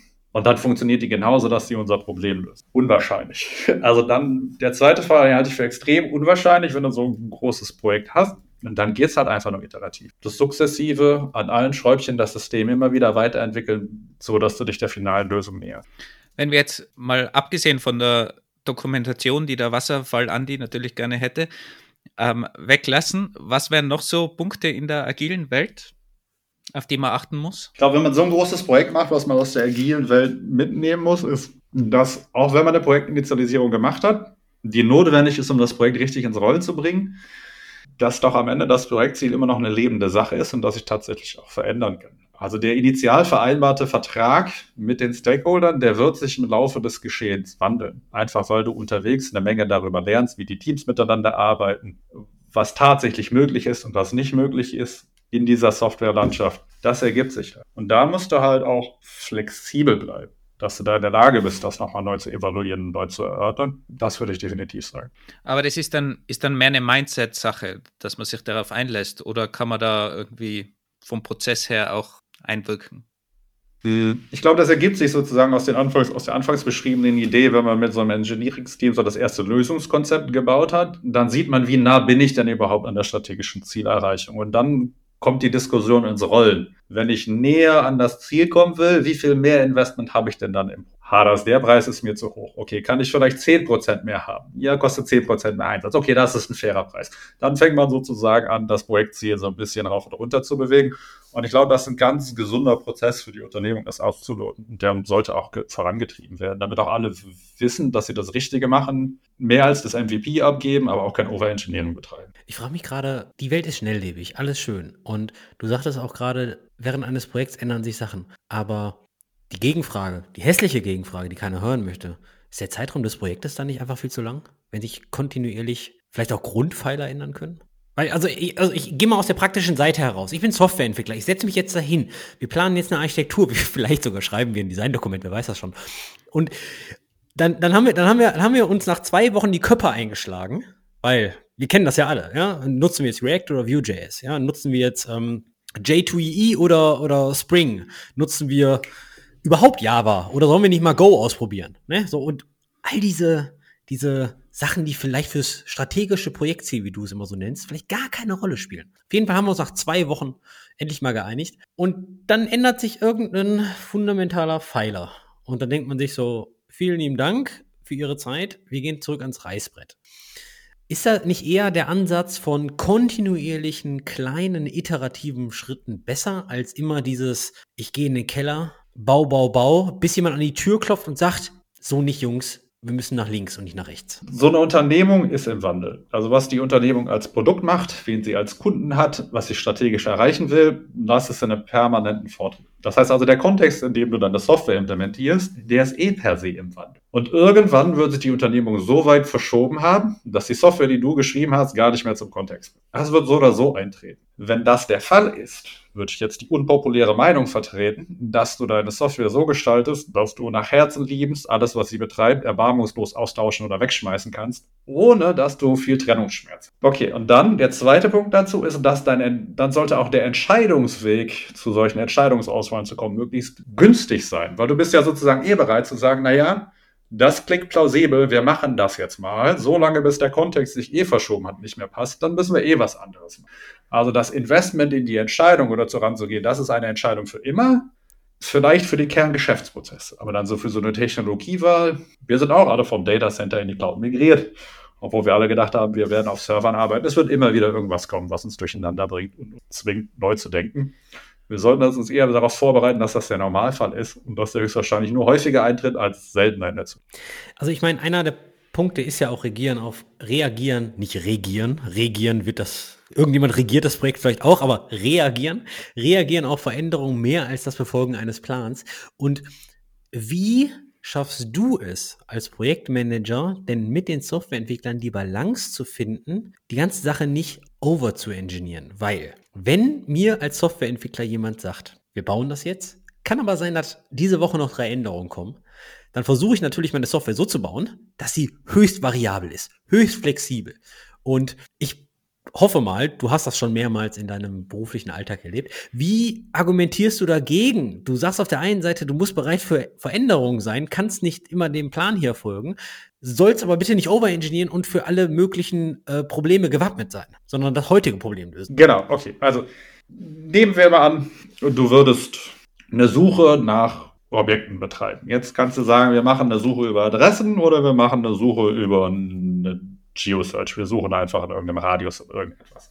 Okay, heute sagen wir, wir machen die Adresssuche. Gut, okay. Also musst du deine Suche so bauen, dass sie die Adresssuche kann. Jetzt würde ich aber dir empfehlen, die Architektur so zu bauen, dass ich sage, ja, eventuell wollen wir mal die Sorte der Suche mal austauschen. Schreib das doch mal so, dass du die Komponente austauschen kannst gegen eine andere. Also ich will jetzt nicht, dass du eine super flexible Software schreibst, die alle Fälle hat, sondern dass du eher darüber nachdenkst, die Komponente, die könnte man austauschen durch andere, andere Variationen es ist höchstwahrscheinlich, dass das passiert. Und das ist so ein Input, den muss ich als Projektmanager dem Team natürlich richtig geben, damit die wissen, an welcher Stelle muss das denn flexibel sein und an welcher Stelle ist das der Kerngeschäftsprozess, der geht nicht weg. Also, dass wir immer wie Objekte suchen werden, wird der Fall sein. Okay, gut. Dann hast du sozusagen einen Rahmen, der bleibt stabil, aber innen drin sind Dinge, die du einfach austauschen. Und dann mit den Veränderungen, mit so vielen Teams ist trickreich. Also, wenn ein Team eine Veränderung macht, dann hat das meistens Implikationen auf die Teams, die nebendran sind. Und da ist so ein bisschen Fingerspitzengefühl gefragt, wo du dann die Teaminteressen ausbalancieren musst. Weil es kann nicht sein, dass ein Team eine Veränderung macht, das total negative Auswirkungen auf die Teams links und rechts hast. Und da ist Moderation gefragt. Da muss man als Projektmanager reingehen, das Erkenntnis machen und da den guten Trade-off finden für.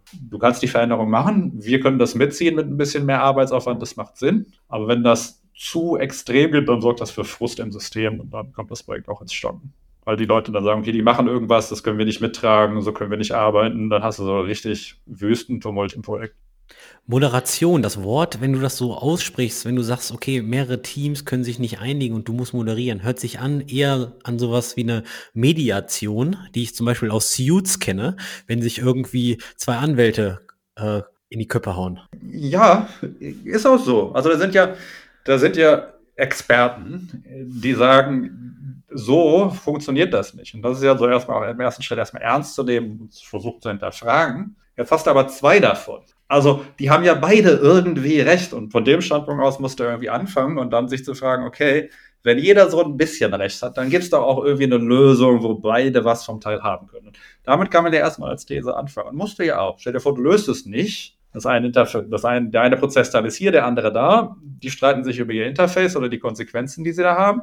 Der Prozess funktioniert ja nicht mehr. Du kannst ja gar nicht mehr end-to-end -end das Ergebnis erzeugen. Also du musst da rein als Projektmanager das machen. Und ja, das ist Mediation, herauszufinden, was zu tun ist. Gott sei Dank gibt es auch fähige Teamleads, die anderen dabei helfen, das irgendwie gut über die Bühne zu bringen. Man ist da ja Gott sei Dank nicht alleine. Aber umso mehr ich da eigentlich zuhöre, ist, wenn man so Projekte agil angeht, dann muss man noch viel mehr Zeit und Energie in die ganze menschliche Seite und in die ganze Moderationsseite investieren. Und eigentlich musst du dann auch ein guter Moderator oder Meetingführer sein und weniger ein klassischer Projektmanager, der in Excel irgendwie die, die, die Deadlines definiert und, und vielleicht ein bisschen kommuniziert, sondern wirklich ganz stark in, mit den konkreten Leuten, die das dann umsetzen, ins Gespräch gehen, in Diskussion gehen, moderieren, äh, wirklich die, die ja, die, die, die ganzen Leute unter den Hut bringen und halt in größeren Meetings immer dann zu Ergebnissen kommen am Ende. Also ist, ist dieses Skill eigentlich noch viel, viel wichtiger, wenn man die ganze Sache agil angeht. Definitiv der Projekterfolg hängt ja maßgeblich davon ab, wie engagiert die Leute sich ins Projekt einbringen und wie viel Mehrwert sie dadurch erreichen. Und das hat ja sozusagen dann auch Implikationen für den Unternehmenserfolg. Wenn das Projekt schnell und zügig vonstatten geht, kannst du als Firma schneller mehr Mehrwert schaffen und auch deinen Kunden was gut. Okay, das heißt auch, dass die richtig motivierten Leute Vortrieb schaffen. Okay, das heißt also auch zur Aufgabe des Projektmanagers gehört dazu, mit dafür zu sorgen, dass die Motivation aufrecht ist. Und dann musst du halt genau auch diese Themen irgendwie bearbeiten. Und da, da gibt es auch Prozesse und Werkzeuge. Also wie ich schon gerade sagte, gute Meeting-Moderation und gute Meeting-Facilitation. Das ist also ein Toolbild für so einen Projektmanager, damit der in der Lage ist, die Leute motiviert vorantreiben zu können oder auch motiviert Konflikte lösen zu können. Zügig, reibungslos, mit dem Gefühl von, ja, wir machen hier gemeinsam das Richtige. Klar gehört das dazu. Ich grinse die ganze Zeit, weil vielen lieben Dank, Stefan. Du bist einer der Personen, die bestätigen eine Sache, die ich halt immer sage. Und das ist unter anderem auch der Grund, warum Wolfgang und ich diesen Podcast machen und warum wir auch so Themen wie Projektmanagement in einem Software Engineering Podcast behandeln. Ich, beziehungsweise ich hoffe auch Wolfgang so ein bisschen inzwischen, sagen ja immer, die Technik ist kompliziert. Verstehe mich nicht falsch, aber die richtige Herausforderung ist halt immer mit den Menschen zu arbeiten. Deswegen haben wir auch so viele, ich sag mal, Metathemen hier. Und endlich, endlich, endlich sagt eigentlich jemand wie du genau das Gleiche, ohne dass ich ihm das in den Mund gelegt habe. So nach dem Motto, ja, die Moderation ist so wichtig, weil die hauen sich eh immer die Köpfe zusammen. Da wollte ich nur mal kurz Danke sagen. Gerne, Andi. Ich, ja, aber ich kann es dir aus meiner persönlichen Erfahrung auch sagen. Es macht am meisten Spaß, mit engagierten Engineers zu reden, die wirklich Lust haben, gute Architektur zu machen, eine gute Infrastruktur aufzubauen und auch exzellente Features zu schreiben, mitdenken und auch über Probleme und Randfälle nachdenken und Lösungen vorschlagen. Ein super kreatives Arbeiten, das eine Menge Spaß und eine Menge Vortrieb mitbringt. Und gehört, glaube ich, zur Aufgabe von allen, die mit Führung zu tun haben, in so einer Unternehmung das aufrechtzuerhalten. Weil das trägt alle mit. Das ist ansteckend.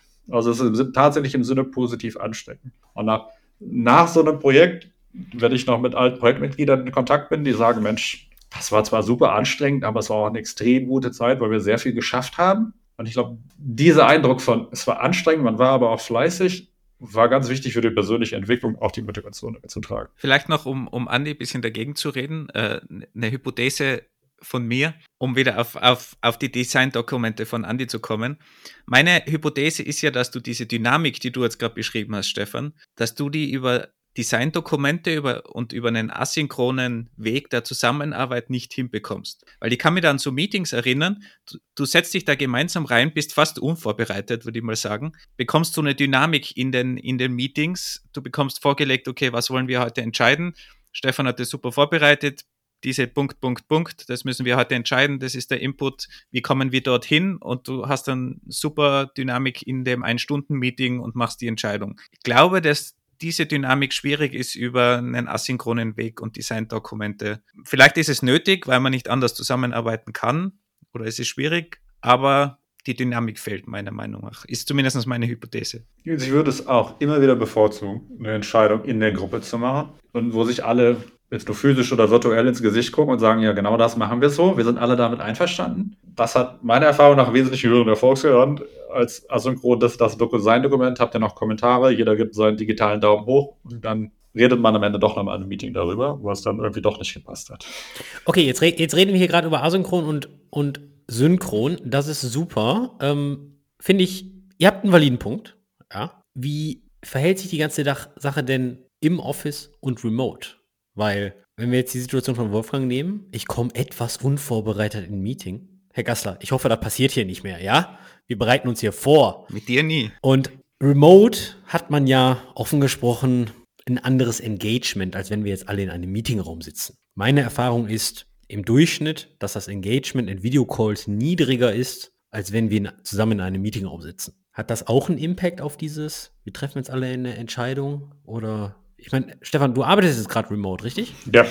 Und du hast jetzt somit den direkten Vergleich. Du hast sehr große Projekte in einem In-Office-Setup durchgeführt. Du hast komplexe Projekte in einem Remote-Setup durchgeführt.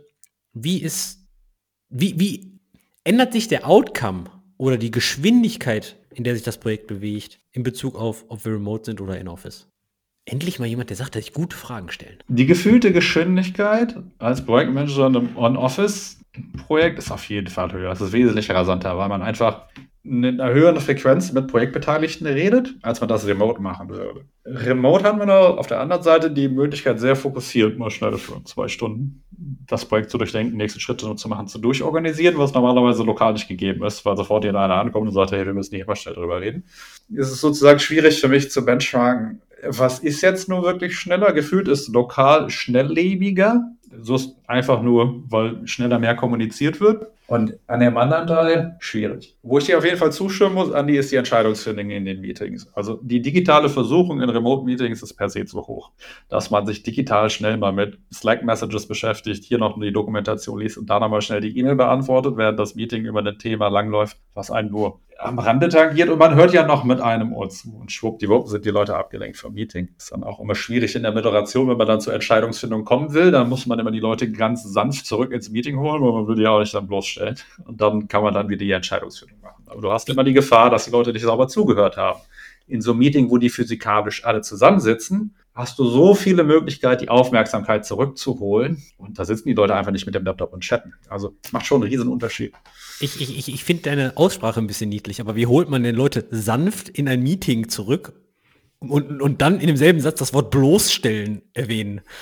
Teamname ist sehr, sehr gut. Also du musst irgendwie, dass die so sagen, das ist mein mentaler Marker, es geht um mein Team und dann erst die tatsächliche Frage stellen. Dann wissen sie also, mein Team in meiner Rolle, ich bin gefragt und dann stellst du erst die tatsächliche Frage. Wenn du erst die Frage stellst und dann Komma Name, Fragezeichen, das ist bloßstellen. Weil dann wird er nämlich sagen, äh, was war die Frage? Und dann wissen alle, er hat nicht zugehört. Also, nein, nein, nein, sowas machen wir bitte nicht. Aber man kann die schon ganz gesagt. Okay, bleibt jetzt jedem selber überlassen. Aber. Niedliche Strategie. hey, geil. Oder, oder vielleicht ein Kommunikationsmanipulationstrick. Ich weiß es nicht. Also man ist ja darauf angewiesen, dass die Leute, dass die Leute mit einem zusammenarbeiten wollen und dann muss man halt auch freundlich sein. Also ich hänge häng sehr stark an der Dokumentation heute rum. Es ist schrecklich, aber es ist irgendwie ein, ein, interessantes Thema. Du arbeitest ja mittlerweile in einem Unternehmen, was kritischere Dinge eben produziert mit, mit Pharma und so weiter, wo, wo auch Regulatorien viel stärker sind. Glaubst du, dass das trotzdem in irgendeiner Form agil geht oder hat man da dann irgendwie die Probleme, wenn man so Regulatorien zu erfüllen hat, wo man ganz viel dokumentieren muss, wo alles nach ganz speziellen Prozessen geht? Keine Ahnung, ob das jetzt bei euch so streng ist, aber wenn man Medizinprodukt oder so entwickelt zum Beispiel, ist das ja oft extrem streng. Glaubst du, dass da agil überhaupt noch möglich ist oder sind es irgendwie Dinge, die in die gegenseitige Richtung arbeiten? Ich würde agil oder nicht agil nicht von den Regularien abhängig machen. Wenn du mich fragen würdest, Stefan, wie entscheide ich denn, ob ich ein agiles oder nicht agiles Projekt machen will, würde ich dir empfehlen, guck mal jetzt Coolwin Framework. Da gibt es eine ziemlich coole Beschreibung zum Thema Problemdomänen. Es kategorisiert die Welt ein in simple Probleme, komplizierte, komplexe, chaotische und absolutes Durcheinander. Und dann gibt es zwei Teilbereiche, die so fürs Projektmanagement relevant sind. Das eine sind die komplizierten Projekte. Die sind groß und da gibt es viele Zusammenhänge, die kann man aber im Voraus fast vollständig analysieren. Also du willst ein Haus bauen oder du willst eine Brücke bauen. Das lässt sich im Prinzip im Voraus mit moderner Softwaretechnologie, guten Architekten und Ingenieuren vollständig durchplanen, wie das Ding am Ende aussehen wird. Also du kannst, es ist wesentlich mehr vorhersehbar, wie das Projektziel am Ende aussehen wird. Und dann gehst du dann so rüber zu uns in die IT, wir wissen am Anfang noch nicht so genau, wie die letzte Zeile, Zeile geschriebener Code aussieht, wenn wir so ein Projekt anfangen. Wir wissen quasi nur so grob, in welche Richtung es geht. Wir entdecken sozusagen, was das finale Projektergebnis sein soll und ob wir mit den richtigen Methoden arbeiten, nur beim Doing. Wir lernen das along the way. Und das sind so Projekte, wo du agil anwenden. Da will ich die Entscheidung. Also ist für mich, und du kannst auch in einem agilen Projekt auch Restriktionen und Dokumentation alles entgegennehmen und machen. Also für mich ist vielmehr die Frage, okay, kann ich das Thema im Voraus vollständig durchschauen? Gut, dann mach ein klassisches Wasserfallprojekt. Wird auf jeden Fall funktionieren. Oder ist das so komplex, dass ich vorher gar nicht sagen kann, wie genau das Ergebnis aussieht, dann mach auf jeden Fall ein agiles. Ich hatte die Podcast-Episode oder beziehungsweise deine Vorstellung ja unter anderem auch mit einem Mythos begonnen. Mit diesem Mythos von neun Frauen bringen ein Kind in einem Monat zur Welt. Und ein zweiter Mythos, von Projektmanagern ist eigentlich, dass Projektmanager oder dass viele Projektmanager eigentlich gar keinen Plan haben von dem, was sie da managen. Das bedeutet, was das Projekt eigentlich macht, die Details und Co. Wie ist deine Meinung in Bezug auf diesen Mythos? A, müssen Leute, die ein Projekt managen, denn Ahnung von dem haben, was sie da managen? Oder B, müssen sie wirklich offen gesprochen einfach nur gute Manager sein mit logischem Denken, Priorisierung und klassische Werkzeuge in der Toolbox haben. Okay, ich würde sagen, du kannst, wenn du so ein Projekt anfängst, ahnungslos sein. Solange du eine gute Methodenkompetenz hast und in der Lage bist, Themen zu durchdringen. Weil im Projekt selbst ist es zwingend notwendig, dass derjenige, der das Projekt leitet, das Projekt auch versteht und durchschaut und die Zusammenhänge begeistert. Wenn das unterwegs nicht passiert, sehr schlechte Karten. Weil einer muss das ja zusammenhalten. Der Einzige, der den Komplettüberblick hat, ist theoretisch der Projektmanager oder auch Subprojektmanager in den Teilbereichen. Aber die müssen die Themenfelder ja durchdringen. Die müssen am Ende auch zur Not auch entscheiden und sagen können, ja so oder nein so, weil die Konsequenzen sind erwünscht oder unerwünscht. Wenn du das nicht kannst, dann hast du ein sehr großes Problem darum. Du müsstest dir dann irgendwie eine Möglichkeit schaffen, dass die, die Evalu diese Evaluierung auszulagern oder an jemand anderen zu delegieren, dann ging es vielleicht, aber du siehst schon, dann wird es halt richtig umständlich, weil solche Entscheidungen hast du am laufenden Band. Einfach nur, Ticket ist in der Entwicklung, der Ingenieur fragt, so oder so, haben wir vorher nicht drüber nachgedacht. Wenn du jetzt zwei Tage brauchst, um das zu evaluieren, und das passiert dir 200 Mal im Projekt, hast du schon direkt 200 Tage Verzug im Projekt. Einfach so. Im, Im, Endeffekt reduziert das natürlich auch irgendwie deinen Respekt als Projektmanager, richtig? Ich meine, jetzt kann man den Respekt durch Autorität vielleicht ersetzen und ich sag mal alles durchdrücken, was vielleicht nicht ganz so gut ist. Aber ich habe so das Gefühl, umso mehr Respekt die Software-Engineers und die Projektinvolvierten vor dir haben, umso ja, flüssiger läuft das vielleicht. Ich glaube auch, dass gerade diese Interaktion, wenn du direkt mit den Engineers zusammenarbeitest, dass du da einfach ein gewisses Gefühl haben musst, wie du mit denen zusammenarbeitest. Weil, wie gesagt, so, so Technologiediskussionen, wenn du da jetzt ganz hart nur auf Projektmanager-Ebene dann das killst oder so, dann hast du auch ein Problem. Also du musst da, glaube ich, irgendwie ein gutes Gefühl dafür haben, wie weit kann man gehen bei so einer Diskussion, wann wird zu viel, wo ist Overengineering. Solche Dinge, die helfen, glaube ich, schon extrem. Ich glaube gar nicht, dass du unbedingt Entwickler gewesen sein musst, aber es hilft dir natürlich, wenn du diese Muster verstehst und, und die Erfahrung vielleicht hast schon mal von anderen Projekten, wie, wie dicken denn so äh, EntwicklerInnen denn und, und wie kommt man denn am besten zu einer Entscheidung? Wahrscheinlich sowas hilft dir vermutlich mal schon. Und für mich als Entwickler ist es natürlich auch gut, mit solchen Leuten zusammenzuarbeiten, die, die das schätzen und die mir da jetzt nicht ständig irgendwie, hey, müsst euch jetzt entscheiden und eure scheiß Diskussion macht da mal das woanders und äh, jetzt brauchen wir eine Entscheidung, ob Java oder Go. Ich glaube, der soziale Kit zwischen Engineer und Projektmanager funktioniert immer dann gut, wenn die Engineers das Gefühl haben, der Projektmanager hat uns klar verstanden und er ist in der Lage, uns zu folgen. Und wenn das nicht passieren kann, dann kriegst du ein sehr großes Problem, weil die Engineers nicht glauben, dass der Projektmanager das richtig durchschaut, was zu tun sei.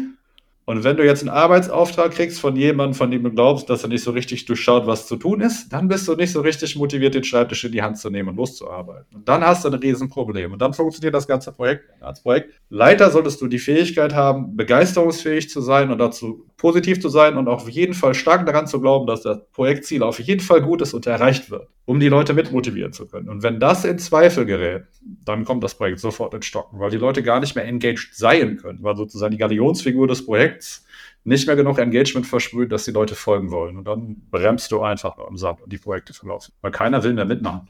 Ist, sie, ist der Projektmanager die Galionsfigur des Projektes? Sollte er. Ich meine, du kannst einen guten Projektsponsor haben, der das vielleicht ausgleichen kann, aber idealerweise, wenn du in die Ökonomie-Handbücher gucken würdest, klar steht das gerade drin als Aufgabe. Du arbeitest ja mit dem tagtäglich dann zusammen auch. Also das ist ja, ein Sponsor ist ja irgendwo entfernter, aber wenn du mit der Person ständig am Arbeiten bist und also Danke, Stefan, übrigens, war, war eine gute Zeit, aber wir waren, haben da doch sehr viele Stunden gemeinsam verbracht, ja. Da muss man aber, glaube ich, auch schon aufpassen, dass die Galionsfigur dann auch nicht immer nur gelobt wird, sondern eigentlich auch die Projektbeteiligten, oder? Ich meine, also wenn ich mir jetzt so ein Schiff ansehe und da vorne ist eine schöne Galionsfigur drauf, dann sage ich, oh, wow, das ist aber schön. Ja, und bei einem Projekt ist es ja dann eigentlich auch so, wow, der Projektmanager, der reißt das ja richtig raus, ja, und die fleißigen Bienchen, die, ja, da wird nach unten getreten oder Scheiße fällt nach unten, oder? Da muss man ja schon ein bisschen aufpassen, oder? Ja, guck mal, mit so einer Galionsfigur. Die kommt natürlich als erstes im Hafen an. Die sehen auch alle. Prima. Aber das Schiff kommt ja nur im Hafen an, wenn die ganze Zeit der Steuermann fleißig gearbeitet hat, die Segel gehisst waren, jemand sich um den Wind gekümmert hat und das auch noch alles gemacht hat. Davon hat die Galionsfigur leider keine Ahnung. Die hängt da nur und schreibt, lässt sich vorwärts treiben. Es ist halt genau der Punkt. Ich glaube, als Projektmanager muss man auch daran arbeiten, seine Engineers zu leuten und auch der Rest der Unternehmung sollte da immer wieder zu beitragen. Also es kann halt auch nicht nur sein, dass nur der Projektmanager immer alle sagt, habt da alles gut gemacht. Da muss auch Feedback aus der Rest der Unternehmung können, die sagen, hey, wir haben den Projektfortschritt gesehen, top gemacht, finde ich klasse, dass ihr das in eurem Team so gut gelöst habt. Da muss auch mal Feedback kommen. Also das war richtig, richtig schönes Storytelling. Die Galionsfigur kommt in den Hafen an. Wow. Also das, also den muss ich mir aufschreiben. Den muss ich mir wirklich aufschreiben. Wobei man natürlich schon sagen muss, also wenn ich, ich habe jetzt Stefanie als Galionsfigur gesehen, weil so eine Galionsfigur für mich, die kann nur Gold scheinen und bewegt sich nicht und hängt da nur vorne rum. Und das würde jetzt in Stefan nicht zuschreiben. Also der war schon super aktiv und hat geleitet und, und Leadership gezeigt. Das ist schon nochmal was ganz was anderes als nur dumm da am Schiff rumhängen vorne. Ein anderer Mythos, und da würde ich jetzt gerne mal dich, Stefan, fragen, wie das eigentlich von der anderen Seite wahrgenommen wird, ist folgendes. Engineers sind am Coden, am Hack, Hack, Hack, Deploy und allem drum und dran. Und der oder die Projektmanagerin kommt jede zwei Stunden vorbei. Wo sind wir denn? Wie ist der Stand? Und von der Software-Engineering-Perspektive nervt das so ein klitzekleines bisschen. Wie wird die ganze Sache denn von der anderen Seite wahrgenommen? Ich meine, klar, du willst den Stand haben, verstehe ich. Ist mir auch schon passiert. Und der Kontext ist dann, okay, ich habe was versprochen, das irgendwann fertig ist. War noch vier Wochen Puffer. Dann passierte was Unvorhergesehenes. Der Puffer ist dahin geschmolzen. Dann ist noch ein Bug in der Entwicklung aufgetaucht und jetzt ist es auf Messerschneider, ob das Ticket fertig. Also steht sozusagen meine Integrität auf einmal auf dem Drahtseil und ich will wissen, ob ich Bescheid geben muss, dass ich mein Commitment nicht schaffe oder ob es klappt. Das macht einen super nervös. Dann ist man, wird man am liebsten im Engineer, auf, wird man am liebsten Pair-Programming machen, dafür sorgen, dass es klappt. Uh, direkt über die Schulter schauen. Ah, ist ja noch schwieriger, als alle zwei Stunden nachzufragen. Vielleicht ist das ja auch so ein Grund, warum die CEOs dann hin und wieder mal auftauchen, aber das ist sozusagen ein so ein Punkt, der mich dann dazu verleitet hat. Und andere Sachen sind so Deadlines. Wenn dann irgendwas fertig macht. Also du sagst, okay, pass auf, wir wollen releasen. Der Kunde will anfangen. Was kriegen wir denn überhaupt noch zusammen hin? Wir wollen spitz auf Knopf jetzt losgehen, wo so Sense of Urgency und Purpose gut zusammenfallen, wo das Team wirklich nach vorne geht, aber du willst wissen, wo ist der Status. Und du musst regelmäßig Status reporten können, weil viele andere Business-Entscheidungen außerhalb vom Projekt auf den Erfolg von diesem Teilprojekt waren. Dann ist es einfach wichtig, die Kommunikation nach außen aufrechterhalten zu können, aber dafür brauchst du ein permanentes Bild von innen. Und dann musst du einfach fragen. Du kommst ja sonst nicht daran. Ich weiß, dass es störend ist, aber es ist halt wichtig, auch um alle anderen Teams, die davon abhängig sind, mitzugucken. Das sind dann so die Momente, wo man es versteht, man weiß, was für ein Unfug man da macht, dass es störend ist, aber es muss halt einfach sein, weil die anderen brauchen die. Also ja, machen wir. Entweder aus persönlichem Problem oder aber es gibt tatsächlich einen betrieblichen Grund, dass die Informationen woanders gebraucht werden. Ich finde ich find das schön. Zusammenfassung, too long didn't read. Ja, machen wir. Ja, muss so. ja, ja, ich glaube, das lässt sich so nicht ausradieren. So, jetzt haben wir ja schon sehr viel eigentlich aus der, aus der Praxis besprochen und wir haben ja auch immer wieder so angeschnitten, dass das agile Manifesto, was da so im, im Rahmen steht, eigentlich diese Dinge auch beschreibt. Und Andy hat ja auch ähm, brav im Hintergrund schon gegoogelt nach dem äh, agilen Manifesto. Drum, Andy, du kannst sicher aus dem agilen Manifesto die vier Punkte mal vorlesen oder hast du die, kannst du die auswendig? Ach, um Gottes Willen. Ich habe es natürlich damals, als es rauskam oder als die Sau durchs Dorf getrieben wurde, ja, als Scrum der neue heiße Scheiß war, ähm, da wurde das ja oder überall X XP war das ja damals. Ja, oder? Extreme Programming, Kanban und was es da nicht noch alles gab. Nee, aber fangen wir mal an. Ganz kurz. Bist du überhaupt so alt schon? Von wann kam das raus? Keine Ahnung, Stefan, wann kam das raus? Anfang der 90er? Ja, Anfang der 90er war ich drei. Ja, passt. Fangen wir an. Erstens, Individuen, aka Menschen und Interaktionen sind mehr wert als Prozesse und Werkzeuge. Nummer zwei, funktionierende Software, mehr als umfassende Dokumentation. Merkst du, Andi? Ja? Nummer drei, Zusammenarbeit mit dem Kunden ist mehr wert als die Vertragsverhandlung. Und Nummer vier, Reagieren auf Veränderungen ist mehr wert als das Befolgen eines Plans. Stefan, haben wir die, die Punkte alle besprochen oder kannst, findest du die alle in der Praxis wieder oder sind es auch Guidelines, die du grundsätzlich anwendest, wenn du so in, in Projekten unterwegs bist? Ja, sind tatsächlich immer wieder relevante Themen.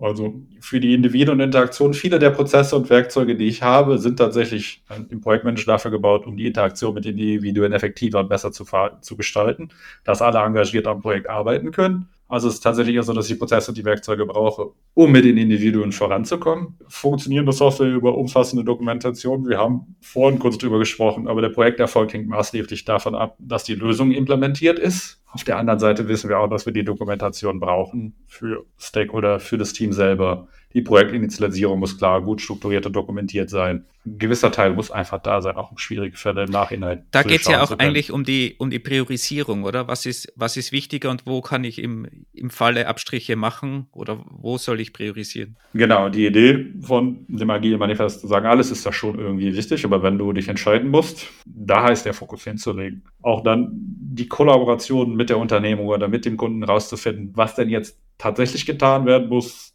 ist immer besser, als zu sagen, wir haben vor zwei Monaten das entschieden, daran halten wir uns jetzt mit. Und das, das funktioniert nicht. Also das muss schon flexibel sein, weil wir ja eben in einer Domäne arbeiten, in der wir es im Nachhinein wissen, ob wir das Richtige tun. Und dann kann halt schon mal rauskommen, irgendwie machen wir halt das Falsche, wir sollten den Kurs ändern. Und dann muss man dazu auch bereit sein. Und dann daraus folgt quasi auch der letzte Punkt.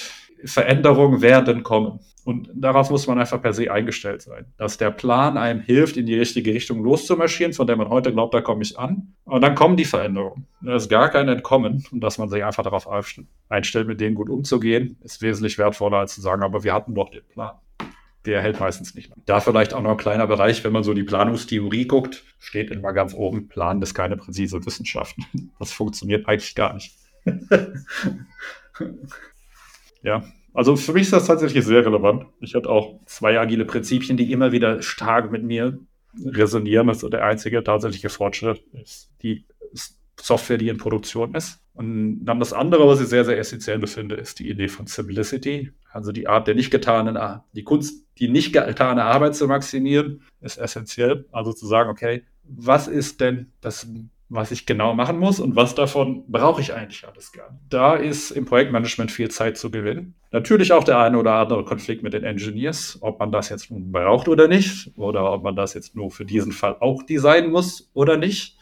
Aber da kann man, glaube ich, viel Gutes tun, wenn man all die Fälle aus dem Projekt abschneidet, die man gar nicht braucht, sondern wenn man sich aus Wesentlichen Vielen lieben Dank, Stefan, für sehr viel, nicht nur für dieses Interview und für diese Podcast-Episode, sondern auch das Vorführen, dass agil auch bei großen Projekten funktionieren kann, wo wirklich direkt hunderte Leute involviert sind und im weiteren Umfeld tausende Leute involviert sind, dass es wirklich funktioniert und auch gut was auf die Straße bringt. Vielen Dank auch für die Erfahrung. Ich habe damals extrem viel gelernt bei diesem Projekt, auch in Bezug auf Architektur, wie schwierig es ist, etwas technisch umzusetzen. Und wenn es nur eine ID ist, die leider im ganzen Unternehmen verwendet wird, ich glaube, da hassen mich heute noch viele für diese ID-Änderung. Vielen lieben Dank. Danke für die Episode. Und wir verlinken natürlich auch ein paar Ressourcen und Informationen zu dem ganzen Thema in unseren Shownotes. Danke, Wolfgang. Auch, dass du im Projekt so gut beigetragen hast, als motivierter Mitarbeiter. Andi auch. Jetzt, jetzt hört mal euch, jetzt hört mal auf, hier euch gegenseitig auf die Schulter zu klopfen. Ja, du warst super. Ja, du warst auch super. Ja. Waren wir. Meine Güte. Waren wir auch. Die, die, die, die einzige Frage ist, die wirklich relevant ist, um zu sagen, war das Projekt wirklich super, ist folgendes. Wenn ihr dasselbe Projekt nochmal machen würdet, würdet ihr es genauso tun wie damals? Nein, natürlich nicht. Dankeschön. Natürlich nicht. Alles geklärt. War schön mit euch zu sprechen. Bis zur nächsten Woche. Tschüss. Ja, also so reflektiert muss man doch sein, Andi. Also wenn man immer alles gleich machen würde, dann wäre das ja ein großes Problem. Würde man ja nie reflektieren. Vielen Dank, Stefan, für deine Zeit. Vielen Dank für das Teilen deiner Weisheiten und auch deiner Berufserfahrung.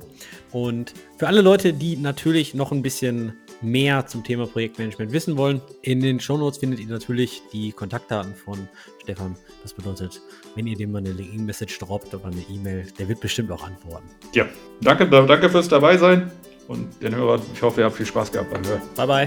Ciao. Ciao.